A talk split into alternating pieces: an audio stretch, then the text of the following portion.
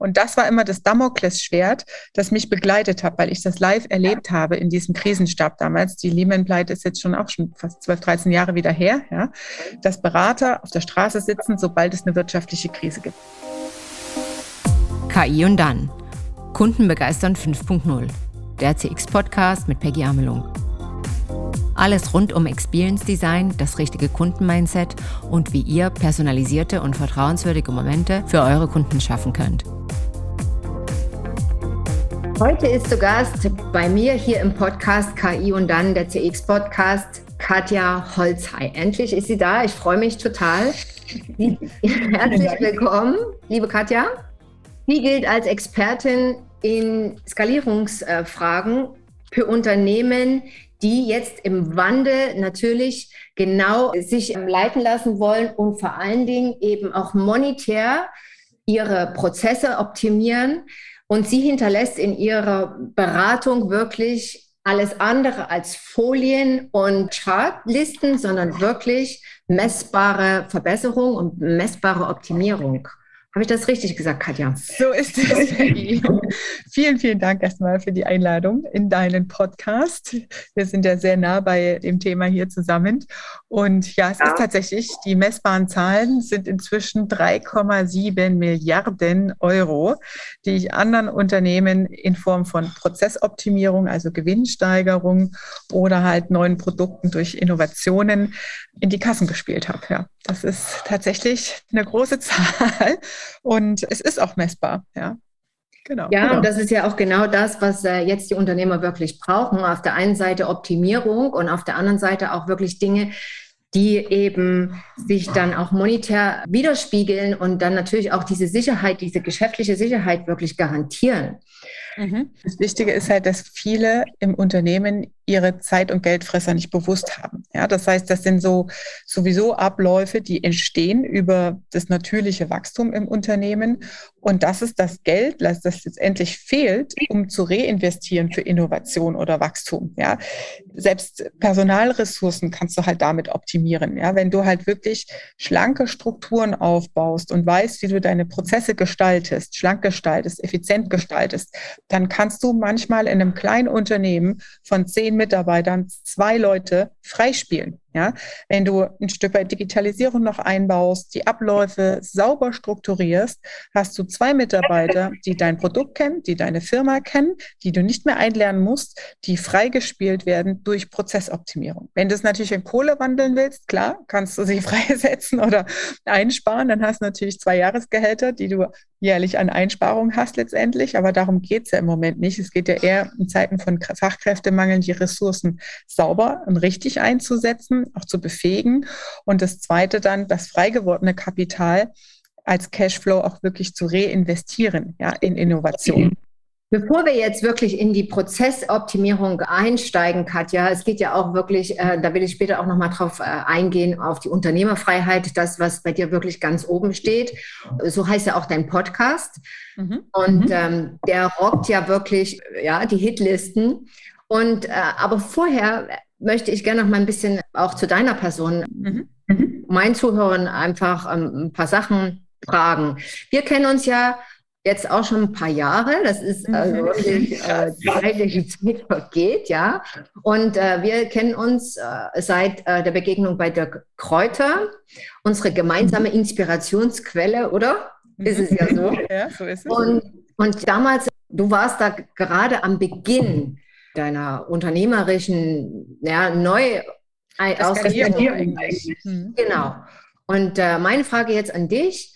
Wie war der Weg dahin und äh, gab es da auch mal so Momente, wo du gesagt hast, erstens, das hat mich wirklich gepusht, dabei zu bleiben und da wirklich auch dran zu glauben? Oder das waren auch Momente, wenn es die gab, wo du äh, gesagt hast, oh, hier, ich. Mhm. Mhm. Also wie war der Weg dahin? Das Business, das, was ich tue, Thema Prozessoptimierung, mache ich ja in Summe seit 16 Jahren. Ja, das heißt, ich war halt vorher in einer anderen Konstellation unterwegs, im Inhouse-Consulting bei großen Automobilfirmen und war damals zu dem Zeitpunkt ja schon fünf Jahre selbstständig und bin aber als Einzelberaterin unterwegs gewesen. Das heißt, ich wollte und hatte damals auch keine Lust groß, mehrere Berater einzustellen und das als GmbH großzuziehen.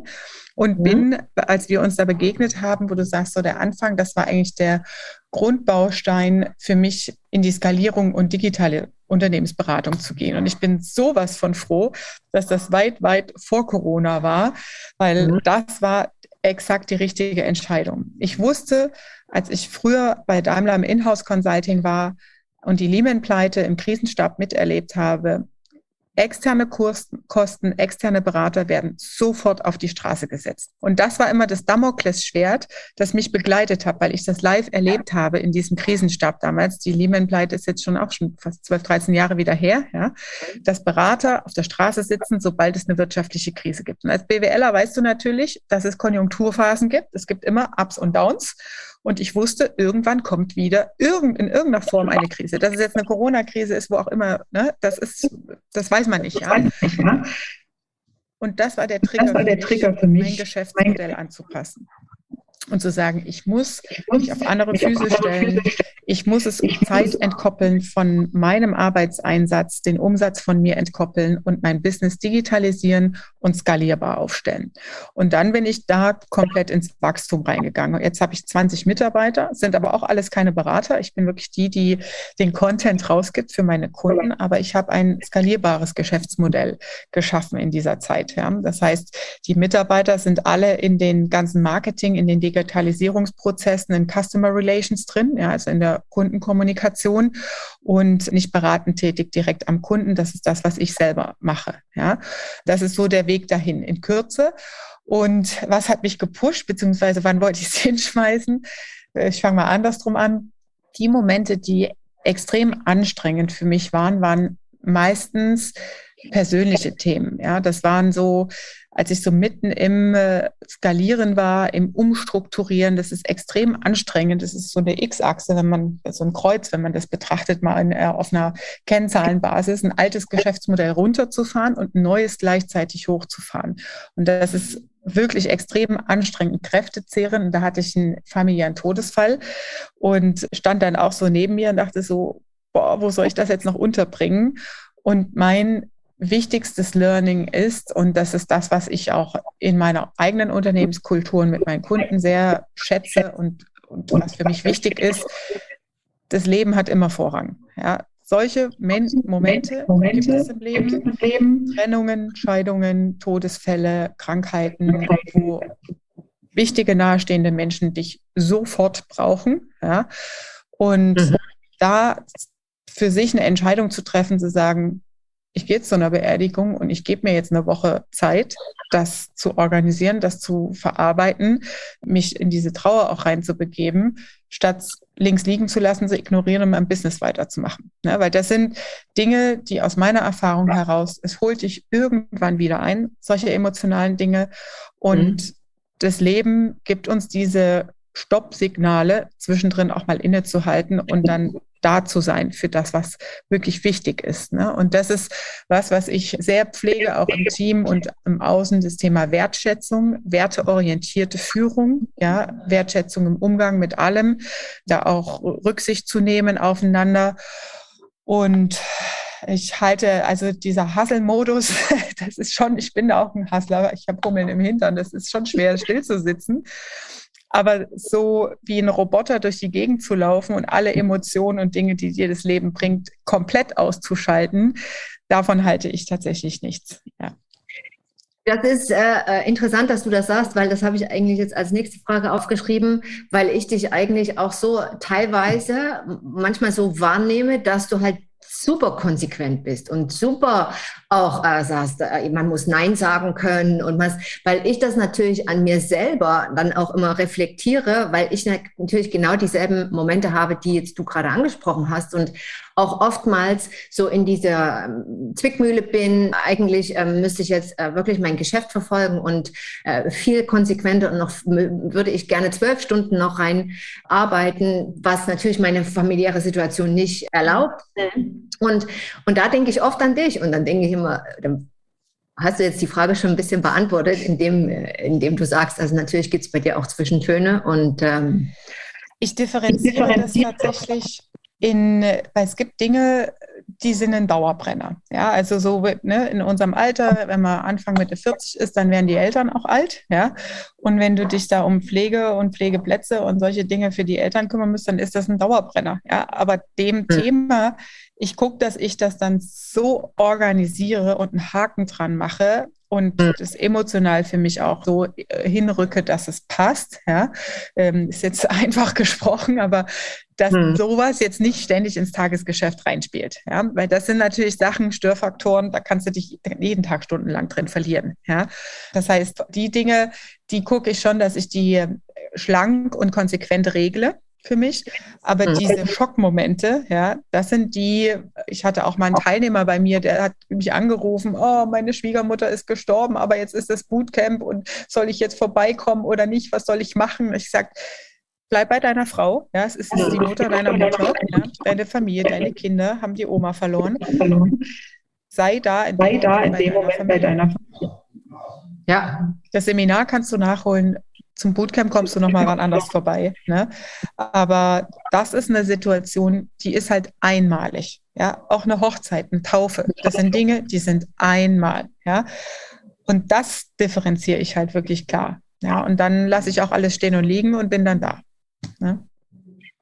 Die nächste Frage äh, geht auch in die Richtung, was jetzt zum Beispiel auch Corona äh, mit uns gemacht hat und was deine Takeaways sind. Und wenn du jetzt solche Dinge ansprichst, dann ist das ich glaube, da sind wir uns auch einig. Ein Punkt, den uns natürlich Corona mitgegeben hat auf den Weg, dass äh, wir natürlich äh, ein ganz anderes Wertemodell jetzt an den Tag legen, natürlich viel mehr auch äh, die Details sehen und auch wirklich schauen, ist das für mich jetzt wichtig? Ist es nicht wichtig? Zahlt es auf ein äh, Konto ein, auf meine Ziele?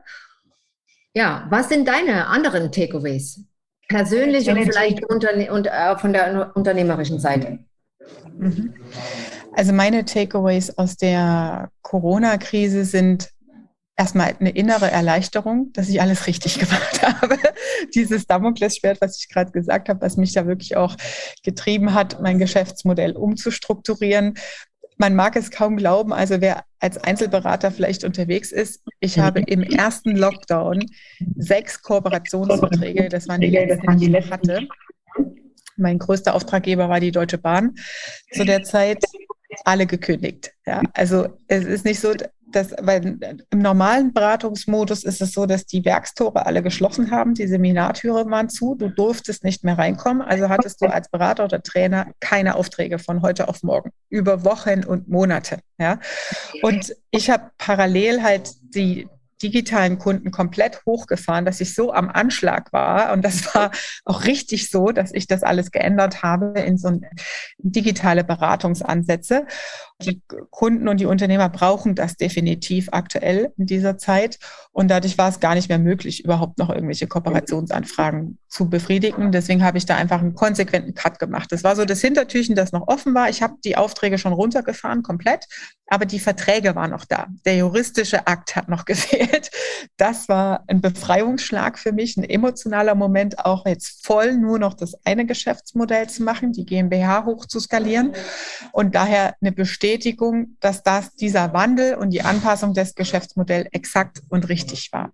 Das Zweite, was ich sehe am Markt im Allgemeinen, ist die massive, harte Veränderung der Digitalisierung. Ja, das heißt, alle Menschen, ob das jetzt die Corona-Apps sind, die Luca-Apps, du willst in ein Restaurant gehen, eine digitale Karte, die du auf dem Handy lädst, die Digitalisierung hat so hart Einzug in aller unser Leben gehalten, dass kein Unternehmen mehr daran vorbeikommt, sich Gedanken zu machen. Und spätestens jetzt hat auch jedes Unternehmen verstanden, was Digitalisierung bedeutet. Weil viele, das, also vier Jahre vorher, habe ich schon auf Vorträgen darüber gesprochen und Customer Journey und da war das so ein Theoriekonstrukt für viele einfach, ja. Mhm. und so, ja, was ist jetzt Digitalisierung? Das sind Roboter, die durch die Firma fahren. Nee, das sind digitale Workflows, ja. Und wie du mit deinen Kunden auch kommunizierst über Social Media Kanäle oder andere Dinge, ja. Und das ist was, was man halt merkt, wo viele, viele Unternehmen halt so viele Fragezeichen haben, wie sie jetzt hinterherkommen. Ein Satz, der ist so wichtig für mich. Wir verlieren nicht gegen den Wettbewerb, wir verlieren gegen die Zeit. Die Zeit, die es braucht, eine Customer Journey, dein Expertenthema zu definieren, mit Kunden Erfahrungen zu sammeln. Was kommt gut an am Markt? Was kommt nicht gut an am Markt? Welchen Weg gehe ich? Diese Zeit hat jeder Wettbewerber, der früher anfängt, sich mit dem auseinanderzusetzen, verloren. Und das braucht's im Weg zur Digitalisierung. Diese Iterationsschleifen mit dem Markt. Ja, was ist gut? Was kommt gut an? Was kommt nicht so gut an? Und das vergessen halt viele. Und jetzt ist es wirklich so ein Hinterherrennen. Oh Gott, oh Gott. Und was mache ich und wo fange ich jetzt als erstes an? Ja. Und das erste ist natürlich immer klar, sage ich das. Du brauchst einen Prozess, der klar definiert ist. Und dann kannst du in die digitale Welt gehen, weil jeder IT-Programmierer, jeder Softwarehersteller sagt, okay, welchen Prozess soll ich denn jetzt programmieren für dich? Aber so, der muss vorher stehen. Frei nach dem Motto, ein Scheißprozess digitalisiert ist immer noch ein schlechter Prozess. Prozess. Ja. ja. genau. Das sind jetzt äh, so Punkte, die du genau angehst mit deinen Kunden. Wer sind denn deine Kunden? Meine Kunden, Meine sind, Kunden Unternehmer. sind Unternehmer. Das sind wirklich die Inhaber und Geschäftsführer selbst, die genau diese Fragestellung haben. Die primäre Überschrift ist oft, wie schaffe ich es aus meinem Tagesgeschäft rauszukommen? Weil mhm. jetzt durch diesen Stresspegel und die Veränderungen und die Digitalisierungsprojekte, die halt noch on top reinkommen als Geschäftsführer, natürlich auch die persönlichen Ressourcen hinten runterkippen. Ne? Das heißt so Zeit für die Familie, Zeit für einen selbst wieder zu haben, überhaupt mal durchatmen zu können. Ja? Das sind Unternehmer, ein großer Investor in München, ja, ein Generalunternehmer, der mehrere Subunternehmen hat. Das ist eine Größenordnung 150 Mitarbeiter. Die stehen finanziell gut da, die sind gut etabliert am Markt, aber es geht darum, ja, die von der Baustelle rufen immer noch bei mir an. Ja. Wie schaffe ich das, dass das Tagesgeschäft von mir wegbleibt? Ja? Oder eine Druckerei zum Beispiel, IT-Unternehmer, ne, die halt wirklich schauen, wie schaffe ich die Strukturen, dass die Mitarbeiter eigenständig denken, eigenständig in den Strukturen sich zurechtfinden, Selbstentscheidungen Selbstentscheidung. und nicht bei mir als Chef auf der Matte stehen.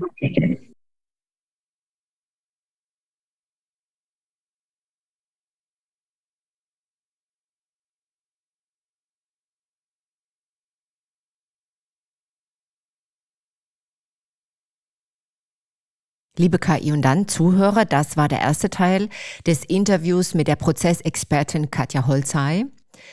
Wer den zweiten Teil nicht verpassen will, der Teil, wo Katja dann nochmal in die Details geht, wo sie auch nochmal genau sagt, was sie in ihren Seminaren macht und was man als Unternehmer wirklich als Takeaways mitnehmen kann, wenn man sich wirklich dem Thema Prozessoptimierung im Fokus widmet der sollte den zweiten Teil gleich mit auf seine Agenda nehmen. Und zwar, der kommt dann nächste Woche hier im Podcast KI und dann.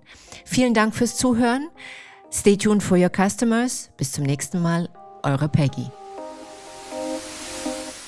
Das war eine Folge des Podcasts KI und dann. Kunden begeistern 5.0. Hat dir die Folge gefallen? Möchtest du mehr Insights hören, um deine Kunden zu begeistern?